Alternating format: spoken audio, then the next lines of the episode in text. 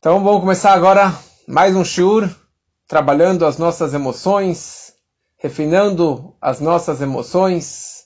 Estamos aqui no quinto shiur, na quinta aula sobre as nossas emoções. E hoje vamos falar sobre uma das sefirot, que é chamada sefirá de Yesod. Yesod é fundamento, é a base. E na verdade nós vivemos na era da comunicação e as pessoas nunca estiveram tão desconectadas como uh, atualmente. Eu acho que nessa nesse último ano e meio as pessoas usaram a, a comunicação, a internet, o Instagram. Eu mesmo nunca usei, usei tanto essas, esses meios de comunicações de Instagram, internet, é, Spotify, Zoom, podcast, YouTube.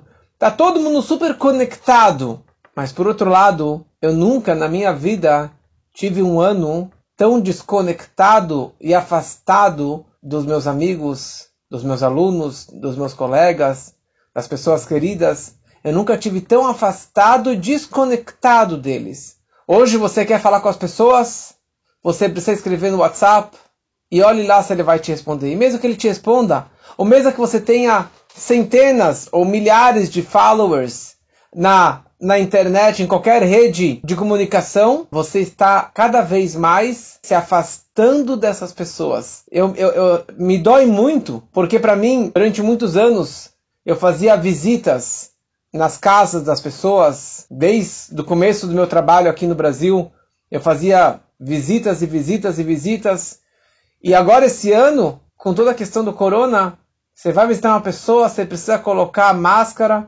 Ontem eu fui visitar uma pessoa, eu precisei colocar aquele, aquele pano debaixo do sapato e lavar a mão cinco vezes. E, e Deus me livre você encostar na pessoa, de você dar um abraço naquela pessoa, de você ter um contato físico com aquela pessoa. Então você acaba esfriando essa comunicação. Você acaba cada vez mais assim ficando muito europeu, né? Assim a pessoa muito fria. E nós brasileiros é, sempre tivemos esse calor, esse o abraço, o beijo, o carinho, assim, um, um contato físico e com toda essa tecnologia que foi desenvolvida, principalmente nesse último ano, que está todo mundo conectado nessas redes de comunicação, as pessoas nunca estiveram tão afastadas e tão descomunicadas, assim afastadas como que estamos hoje em dia. E, esse que é, e essa que é toda a questão. O mundo globalizado, o mundo moderno, mas as pessoas perderam essa comunicação, perderam o carinho, perderam essa ligação íntima entre as pessoas. Isso acaba quebrando amizades, quebrando casamentos, quebrando quantos alunos que perderam a comunicação com os professores. Milhares ou milhões de crianças ficaram meses ou um ano, ainda tem crianças que nem voltaram para a escola e acabaram perdendo essa comunicação de professor e aluno, a comunicação dela com seus colegas, com os amigos, com as amigas. Ah, mas eles estão super conectados.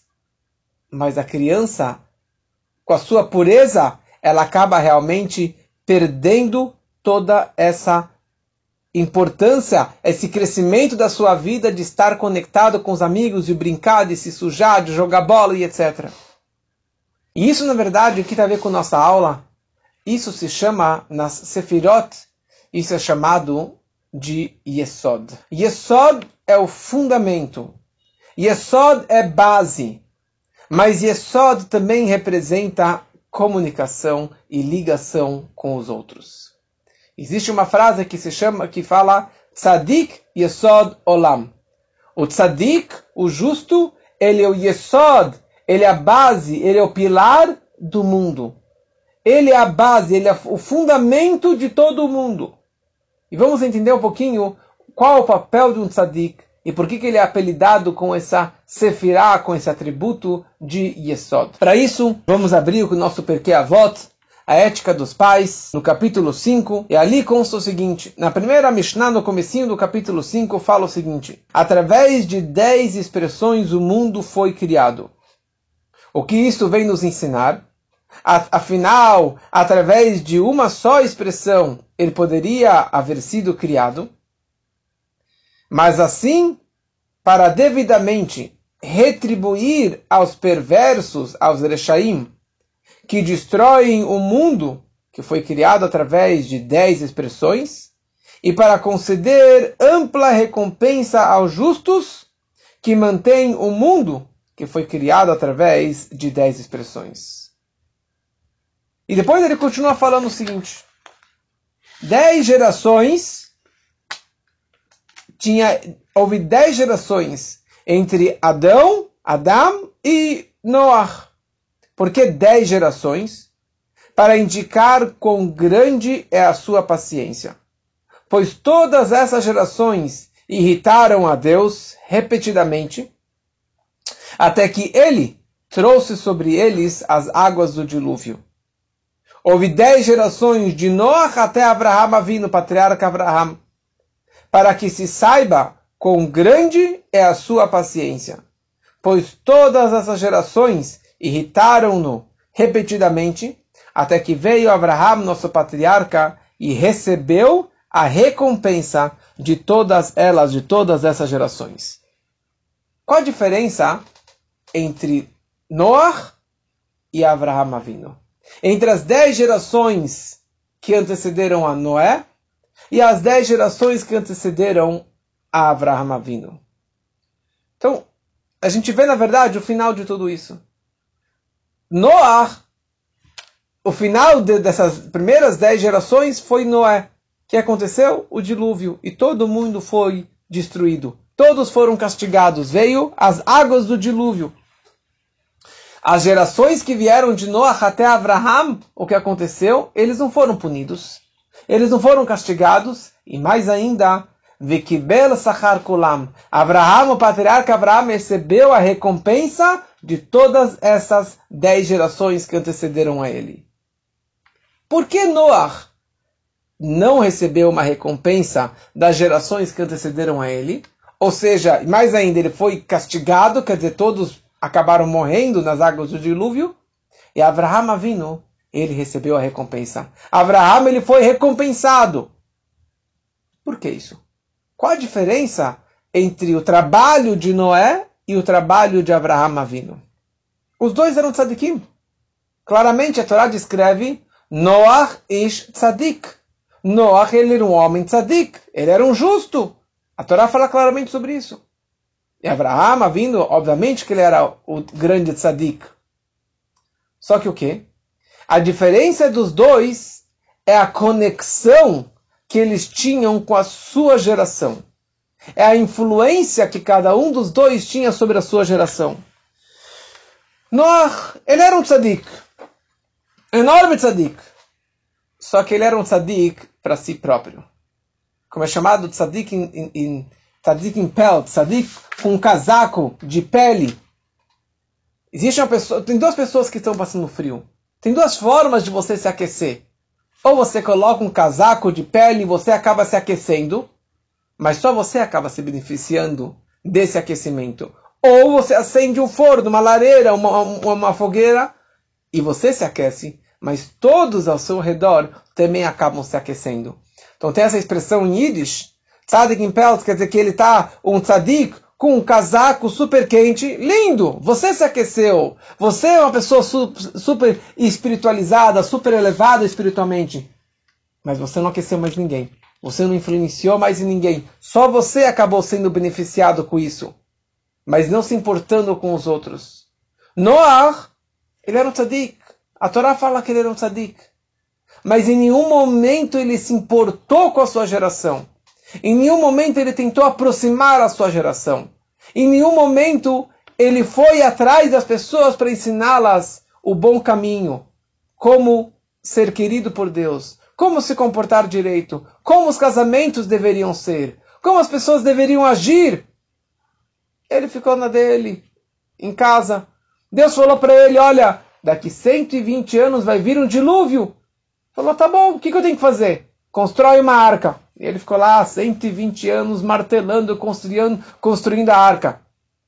A arca de Noé. E se alguém perguntava para ele, olha, Deus vai destruir o mundo. É, riam da cara dele, ninguém acreditava. Mas em nenhum momento ele saiu na rua a tentar influenciar as pessoas que acreditassem em Deus, que fizessem chuvá, que voltassem para o bom caminho, que melhorassem suas atitudes. Não, ele ficou na dele. Abraham Avino, ele se importava com todas as pessoas. Qual era a vida de Abraham? Ele criou um Eshel. Ele tinha o primeiro hotel. E ali ele dava comida de graça para as pessoas, bebida de graça, hospedagem de graça. Para quê? Para ensinar as pessoas que existe Hashem Echad, que existe um Deus no mundo. E isso ele conseguiu fazer. Ele conseguiu, no, antes de Abraham, existia Deus dos céus. E ele conseguiu fazer que seja Deus da terra também. Eloquei Haares, que seja Deus do mundo, Deus da terra. As pessoas se acostumaram a falar Baruch Hashem. Graças a Deus, existe um Deus e não todas as milhares de deuses e estátuas que as pessoas acreditavam até então. Contam que quando o Rebbe lançou o projeto do Tfilim, o projeto de sair, colocar Tfilim com as pessoas nas ruas e na, na estação de ônibus, de trem, no aeroporto, então como que até hoje fazem, hoje os rabatos fazem na, na rua, na, na, hebraica, nos parques, de colocar filim com as pessoas. Então tinha lá uma mesa de rabadnikim com um grande Hassid que se chamava Reb Mendel Futterfass, colocando filim com as pessoas. Mas atrás dele, lá no outro canto da, da estação de ônibus em Tel Aviv, tinha lá um outro grupo de pessoas não rabad que estavam lá também colocando filim com as pessoas. E sai um israelense do ônibus e esse primeiro grupo se encontra com ele e fala: é, Você quer colocar tefilim? Ele falou: Não, não, não me enche. E ele continua andando.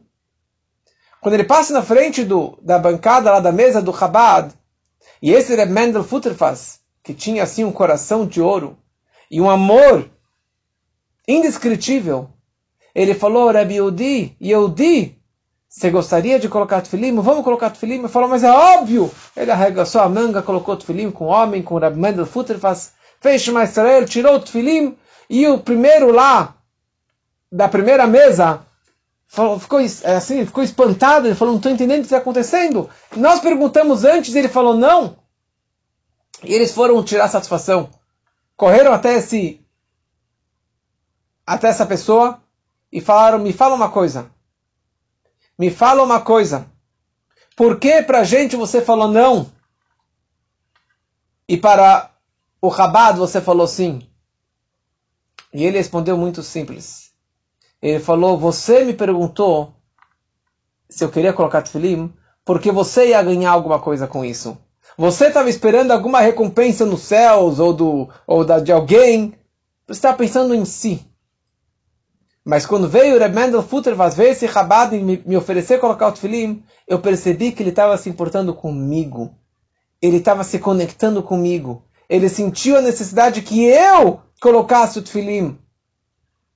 Eu aceitei e acatei. Que essa, na verdade, é toda a novidade do Rebbe.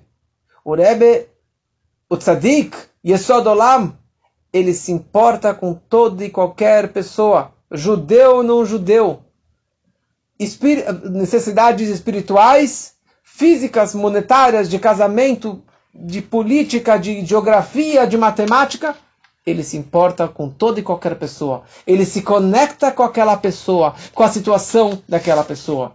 Vamos entrar em mais detalhes mais para frente. Essa que era a vida de Abraham Avino. Abraham Avino ele era ativo. Noah ele era passivo. Ele estava na dele, parado. Você quer alguma informação? Você quer saber por que eu estou construindo a arca? Eu te explico. Eu vou te explicar. Mas ele não foi atrás de ninguém. Ele não teve, ele não tinha o outreach. Ele não tinha a iniciativa de ir atrás das pessoas, de aproximar, de fazer um kiruf. Então, na verdade, essa é, é a primeira mensagem para a nossa vida. De Abraham vindo, o caminho de Abraham vindo.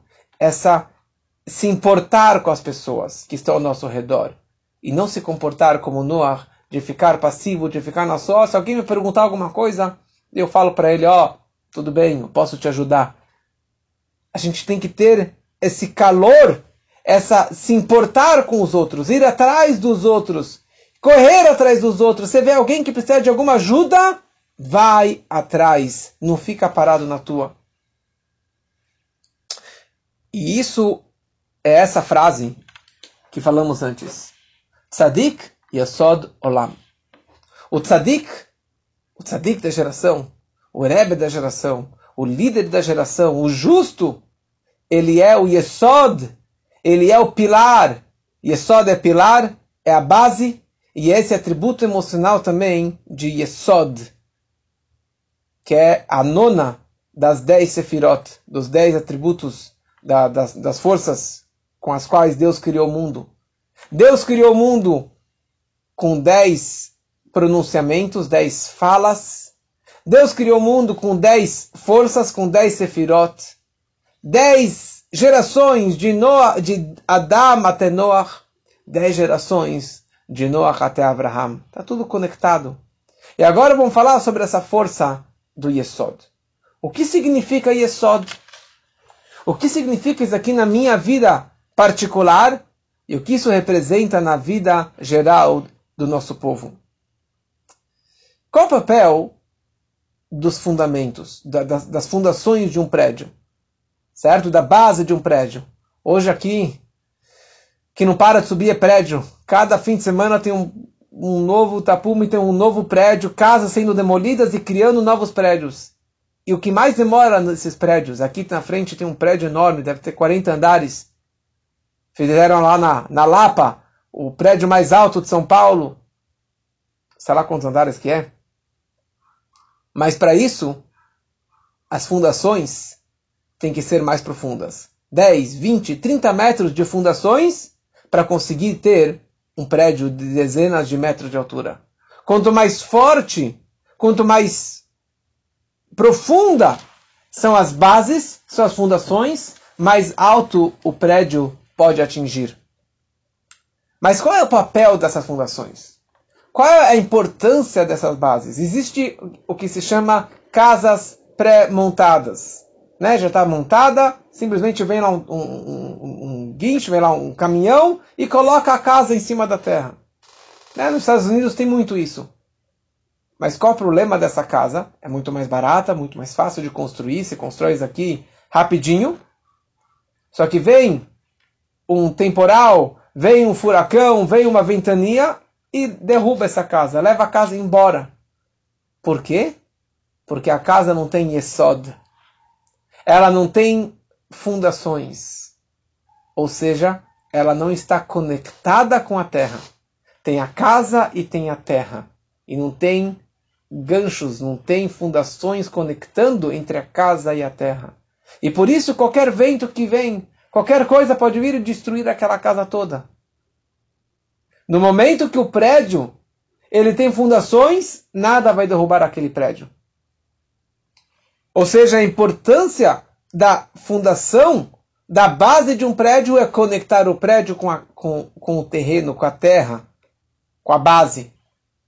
Assim também espiritualmente. Esse atributo de Yesod, de fundação, não é somente a base no, da nossa vida, ou das dez sefirot, ou a, a, a, na verdade isso representa hit kashrut. Hit kashrut significa connection, conexão, ligação, fundir. Né? Quando você fala fundação, vem da palavra também fundir. Você está fundindo duas coisas opostas, você está ligando duas coisas opostas. Então isso aqui a gente pode extrapolar essa ideia em várias áreas. Pode ser a ligação entre o homem e seu semelhante, entre o homem e Deus, entre o homem e seu professor e assim por diante. Nas últimas duas aulas, nós falamos sobre as duas forças que antecedem a Yesod. Netzach Hod e depois veio Yesod. Netzach nós traduzimos como eternidade ou como vitória. Netzachon, vitória. Hod significa submissão. Se a gente for falar entre o homem e seu semelhante, ou numa, numa, numa briga, numa discussão, numa guerra, você pode sair com o Nitzachon, com o Netzach, com a vitória. Como que você sai vitorioso? Eu saí vitorioso contra o meu inimigo. Eu derrubei ele e eu saí por cima. Quando eu tenho Rod, eu tenho submissão, eu abaixei a cabeça, eu me rendi perante aquela outra pessoa. Eu abaixei a cabeça, então estou lá cabisbaixo perante aquela outra pessoa. Ou seja, na primeira situação, Netzach, só sobrou eu. No Rod, só sobrou o outro, porque eu me rendi perante ele. E essa que, na verdade, é o problema dessas duas. O problema é que não teve as pazes. Teve um ou outro. Ou que você acabou abaixando a cabeça, ou que você acabou vencendo contra o outro. A novidade do Yesod, da ligação, da conexão, da fundação, é que nós temos uma discórdia e eu acabei me conectando com você e nós, nós dois saímos vitoriosos. Nós dois continuamos ligados para sempre. O que significa Yesod? Yesod é essa ligação entre duas coisas opostas, entre a casa e a terra, entre o homem e a mulher, entre Deus e a terra, entre Deus e o mundo, o professor e o aluno. Você pode vencer, você pode se render, mas a novidade e a grandeza é você se conectar e você se abraçar com o outro. Ou como se diz, você conseguir abraçar a ideia. Na situação da nossa vida, como lidar com problemas? Como lidar com situações difíceis ou com dificuldades da vida? Você tem duas formas de você lidar com isso. Você pode é, simplesmente guerrear o problema, sair vitorioso. Você tem uma, uma discussão com a sua mulher, você tem uma discussão com o seu filho, e você quebrou o pau e você saiu vitorioso.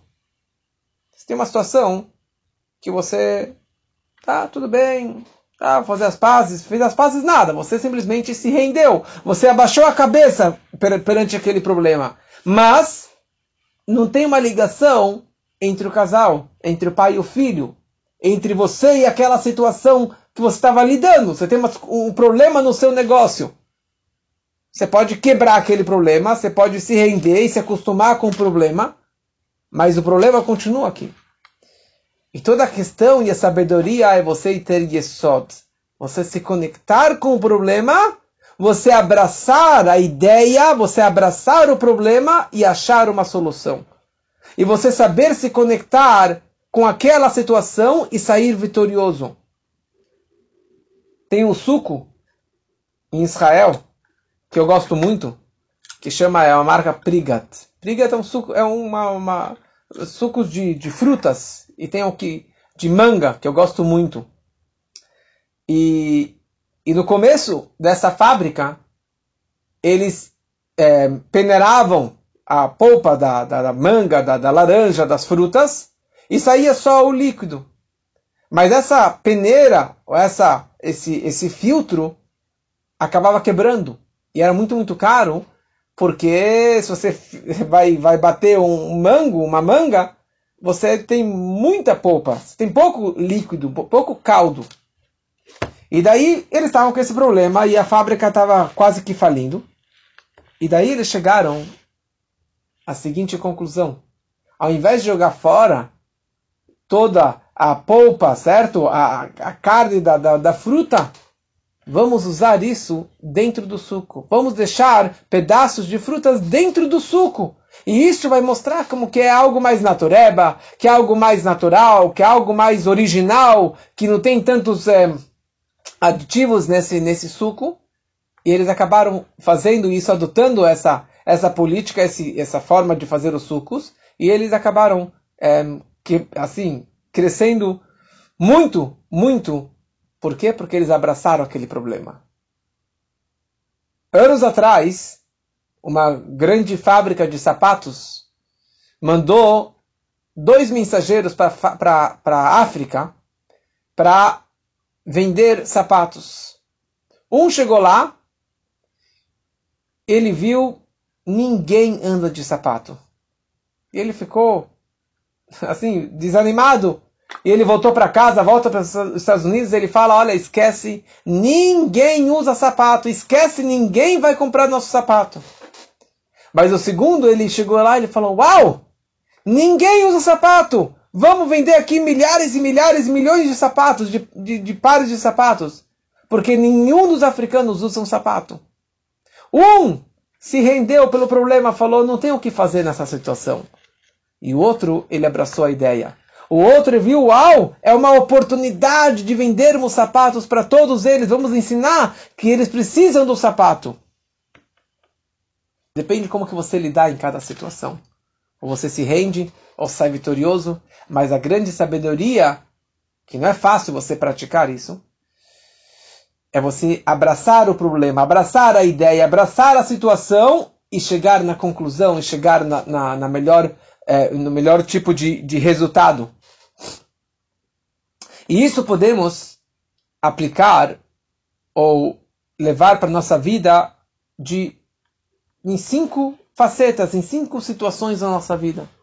Pode ser entre o homem e seu semelhante, ou seja, como você lidar com as pessoas?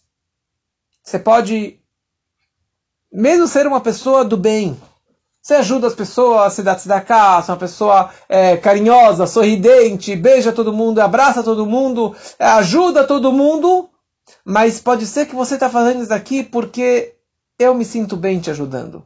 Eu me sinto bem quando você está feliz. Mas eu continuo sendo eu e você continua sendo você e o problema é teu e eu não tenho a ver com essa situação.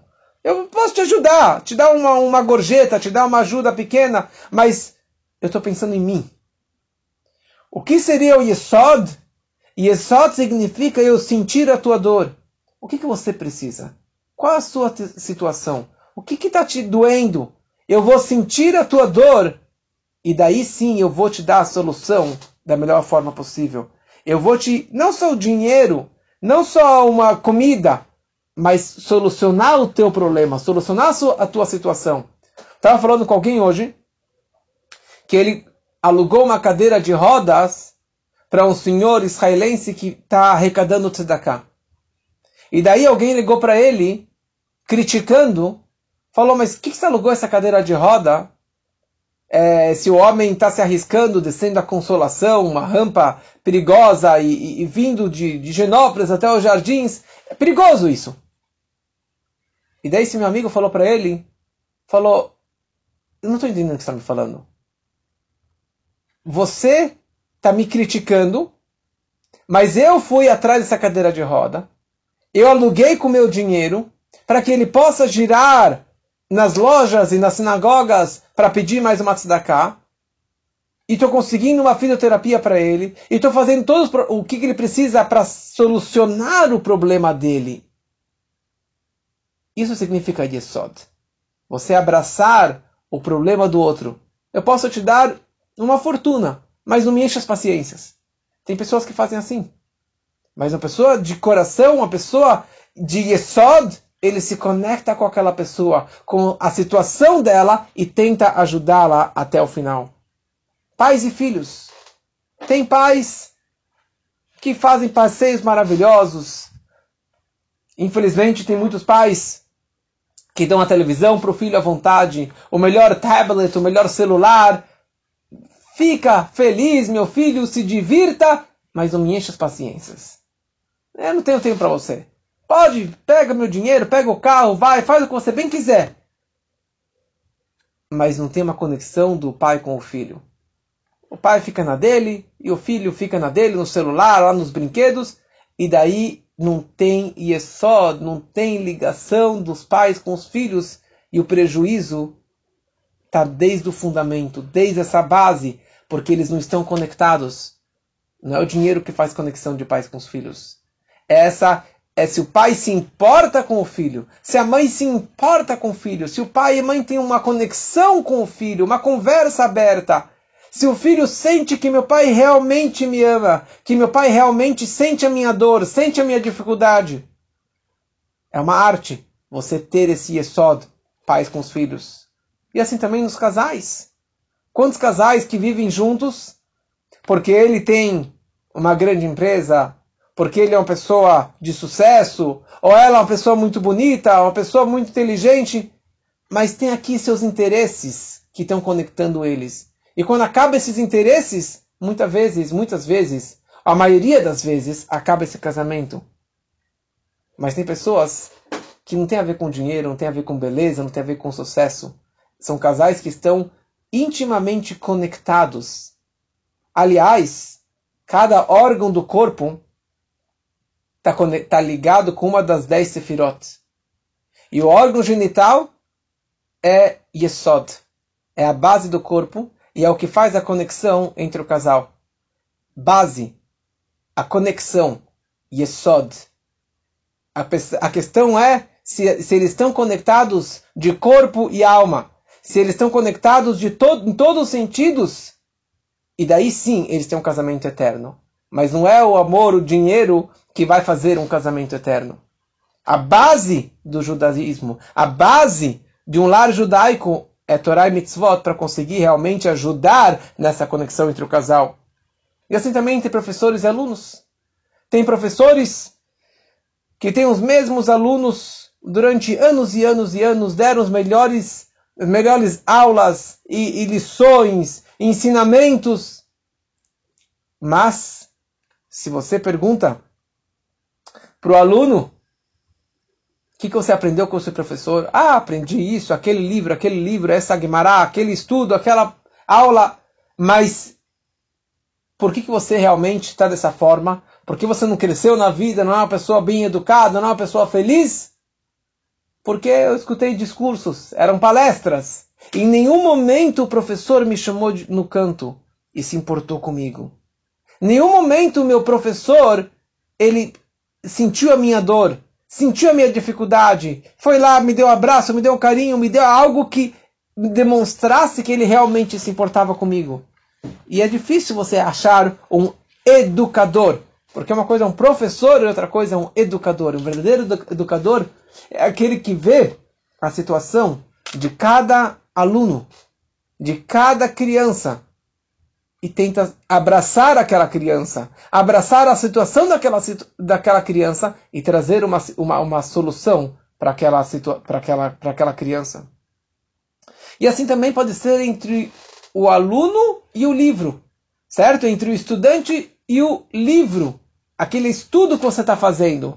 Você pode ler dezenas e dezenas de livros de Torá, Hassidut, Torá, Kabbalah, mística, leis mas você leu aqueles livros. Será que você se conectou com aquela ideia? Será que você se, se conectou intimamente com a Torá, com Deus? Você pode ser muito religioso, mas será que você está conectado com Deus? Isso que é Yesod. Você está realmente conectado intimamente com aquela situação. E isso significa essa frase, essa frase tão famosa, Tzadik Yesod Olam. O Tzadik, ele é o Yesod, o justo, ele é o fundamento do mundo. É ele que conecta, na verdade, Deus com o mundo. Ele que conecta o povo com Deus. Esse que é o papel do tzadik. Ele é a ponte entre Deus e o mundo, entre o mundo e Deus, entre o povo judeu e Deus. Por isso que entre todos os patriarcas das doze tribos, Yosef Atzadik, Yosef, o José do Egito, o atributo dele era Yesod. Por isso que ele teve tantas situações ligado também com Yesod, ligado com a mulher de Potifar, que era a questão da, de Yesod, de, um, de uma relação é, marital com ela. Esse que era o grande teste dele. Mas ele era o maior tzadik de todos os patriarcas, de todos os irmãos, o único que nós chamamos de, de tzadik é Yosef. Por quê? Porque ele era Yesod. O que, que significa isso? O judaísmo estava conectado intimamente dentro dele, que mesmo no Egito, mesmo sendo vice-rei do Egito, mesmo com a, o teste com a mulher do Potifar, mesmo na prisão, ele conseguiu manter o seu judaísmo. E ele virou o nosso grande líder. Ele foi o que liderou o povo judeu no Egito. Ele que deu força, comida física e comida espiritual para todo o povo de Israel, que pudesse, que pudesse sobreviver durante toda a escravidão no Egito. Por quê? Porque ele era Yesod.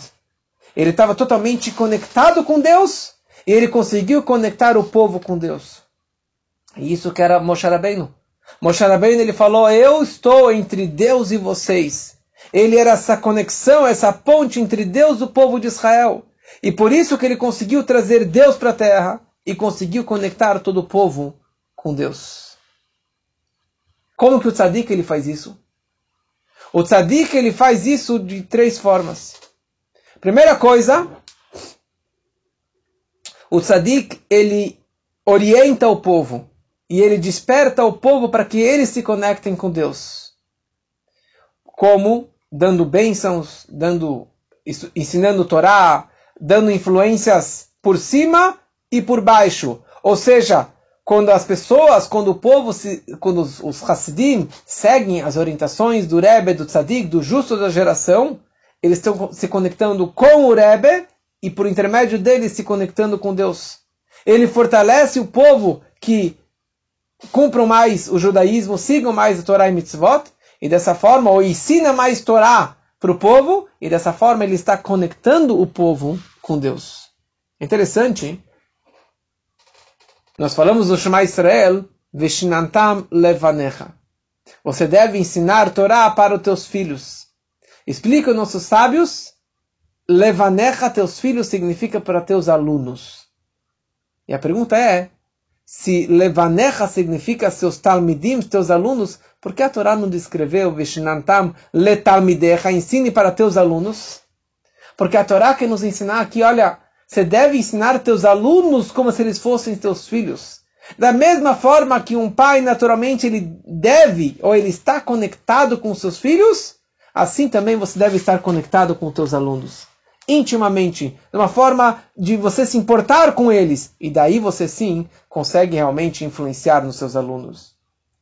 Uma segunda forma de, do tzadik é, conectar o povo com Deus é no momento que ele orienta o povo. Ele mostra para eles qual é a forma correta para esta geração, para essa situação, como que eles devem realmente é, seguir o judaísmo nessa geração. Por exemplo, quando foi a história de Napoleão, na época do Alter Rebbe, já contei isso aqui no podcast, o Alter Rebbe, o primeiro Rebbe de Chabad, autor do Tânia, ele foi contra Napoleão. Ele não queria que Napoleão invadisse a Rússia e que vencesse a Rússia. E a história conta todos os detalhes que o Napoleão Bonaparte perdeu a guerra na Rússia por causa do Alter Rebbe. Ele fez várias coisas, várias rezas e toque do shofar para que o Napoleão perdesse e ele acabou perdendo a guerra. O nosso Rebbe, pelo contrário, o nosso Rebbe, ele pegou a Rússia, ele pegou a França. Nós precisamos transformar a França, elevar a França e pegar toda a, a modernidade da França para do chá para a santidade e usar a França para difundir o judaísmo. O Rebbe estudou em Sorbonne e o Rebbe pegou a Marselhesa e transformou isso numa música racídica, numa música judaica. O Rebbe pegou Tzarfat, que é França, e usou isso aqui para o Faratsta, é o mesmo valor numérico, mesmas letras, de difundir, de espalhar o judaísmo. Ou seja, na geração lá do primeiro Rebbe, ele foi contra a França, e o nosso Rebbe, pelo contrário, ele foi pró-França, difundir o judaísmo na França. E ali, o que, que brotou de judaísmo, de racidismo no, no, na França, é incrível o, o número de judeus e de pessoas ligadas com, com o judaísmo tem lá, graças a essa difusão do judaísmo que o Rebbe usou lá na França. E uma terceira forma é quando que o tzadik ele vira para você pessoalmente ou por uma carta ou por um intermédio de uma mensagem do Rebbe e ele fala qual é a sua missão. O que você deve fazer para acrescentar, para se conectar mais com Deus? E esse que é o papel do Rebbe. O papel do Rebbe é conseguir orientar toda e qualquer pessoa. Eu vou concluir com uma, uma pequena história que eu ouvi esses dias. Tinham três argentinos, que um deles estava com, com câncer, estava com, com aquela doença, e eles foram até o Rebbe pedir uma brachá. E o Rebbe não podia atender nesses dias, pediu para que voltasse em duas semanas. Bom, em resumo, eles acabaram voltando em duas semanas. Entraram na audiência, e entrou um grande Hassid, Pinye Bongarten, para traduzir a conversa do Rebbe, porque eles não falavam nem inglês, nem hebraico, nem yiddish. Então ele entrou para traduzir em espanhol o que o Rebbe estava falando. Eles sentaram, ele ficou de pé atrás do Rebbe, e ele falou, olha, eu estou com aquela doença. o Rebbe perguntou, onde que está essa doença? Ele falou, está na, na barriga, em algum dos órgãos. O Rebbe falou, eu quero ver. Falou, como você quer ver os exames? Falou, não, não, eu quero ver a tua barriga. Uma história, uma história muito forte. Ele falou, tá bom. É para levantar a camisa? Falou, sim. Ele levantou a camisa e falou, tá aqui. O Rebbe colocou os óculos, sim, por trás da mesa, olhou, olhou na barriga, o Rebbe falou, ah, você não tem nada. Não tem nada. Ele ficou assustado. E continuaram conversando, e o Rebbe falou, olha, seria muito bom que você comesse só comida kasher. Seguisse o judaísmo em geral, mas que você pudesse comer só comida kasher. Tá bom? Continua a, continua a audiência particular. E de novo, no final, o Rebbe fala, posso ver mais uma vez? Tá bom? O homem levantou a camisa, o Rebbe colocou os óculos. Olhou, olhou, olhou, olhou. O Rebbe falou, não tem nada. Não se preocupa, tá tudo certo. Só mantenha o kasher. Tá bom? Eles saíram de lá. Este Pine Baumgarten, que era um grande Hassid, nunca, ficou muito assustado dessa situação toda. Ele ficou meio que paralisado. Tiveram que tirar ele lá da sala do Rebbe. E depois de uns meses, esse, esse, esse Pine Bongarten, ele acabou noivando, ele iria casar na Argentina. E ele falou para o pai, ó, oh, eu queria convidar, convidar esses três argentinos, esses três irmãos, para que viessem para o meu casamento. E daí o pai dele, que era o rabino-chefe da Argentina, ele assim olhou com uma cara meio indignado, falou, pai, que, qual o problema? Eu, eu, eu, eu queria convidar eles para o meu casamento. Falou, é, mas, mas aquele lá, aquele que estava com a doença acabou de falecer. Falou, sério? Uau! Então eu quero visitar eles. Se eles estão de luto, eu quero visitar eles. Acabou de falecer, está no meio do luto. Então logo depois do casamento, no Shah Brachot, ele foi visitar os irmãos que estavam de luto. Ele entra na casa e eles, vendo o Urepine se, se aproximando, eles vieram, abraçaram ele e falaram, olha, quão, quão sábio que o seu Rebbe é quão inteligente o Rebbe é e quão ignorantes nós fomos que não escutamos a orientação do Rebbe. O que aconteceu? Nós voltamos de Nova York, voltamos para o médico, o médico fez mais alguns exames, ele falou, a doença do seu irmão sumiu. Ele não tem nada. Toda a doença, as manchas, os tumores que ele tinha, desapareceu. O milagre aconteceu. Incrível! E nós ficamos felizes. E durante algumas semanas, durante um tempinho, a gente manteve a orientação do Rebbe de manter o kasher. Mas depois que a gente viu que passou uns meses, estava tudo em ordem, não tinha mais nada, a gente abriu mão do kasher e voltamos à vida normal. A doença apareceu e nosso irmão acabou falecendo. A gente, a gente acha que todas as histórias do Rebbe é, viveram felizes para sempre. Sim, se você seguir a orientação do Rebbe, se você estar conectado com o Rebbe, que ele está te conectando com Deus, que ele sabe diagnosticar o problema e a solução do seu problema, as coisas estão resolvidas. Mas se você não segue, também tem as suas consequências. Mas esse é o poder do Rebbe. Que possamos nos conectarmos cada vez mais com o tzadik da nossa geração e dessa, dessa forma estarmos conectados cada vez mais com Deus e dessa forma termos essa conexão máxima e um, um, fluxo de energia positiva e de brachot e saúde para todos, que assim seja para todos, se Deus quiser.